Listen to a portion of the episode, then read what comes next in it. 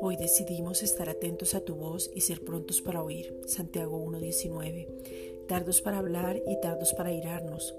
Recibimos la palabra implantada para renovar el espíritu de nuestro entendimiento. Santiago 1.21. Estamos atentos a tu palabra. Queremos revelación fresca de ella. Nos queremos encontrar en ella. Que nuestros ojos del corazón sean alumbrados. Efesios 1, versículos 17 al 23.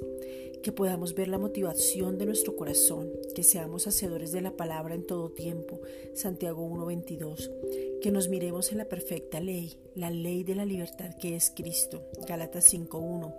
No estemos en esclavitud y perseveremos en ella, porque tu amor inagotable y tu fidelidad vinieron por medio de Jesucristo. Juan 1.17. Padre, en el nombre de Jesucristo te pedimos una revelación sobrenatural de tu amor inagotable. Juan 1.17. Ese amor que nos atrajo sin medida y con cuerdas de amor. Oseas 11.4.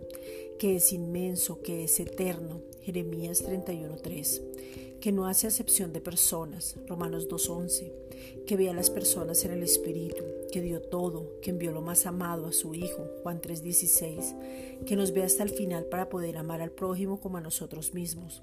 Romanos 13.8 Padre, en el nombre de Jesucristo te pedimos que la fe que es Cristo mismo nos sea revelada para actuar en ella.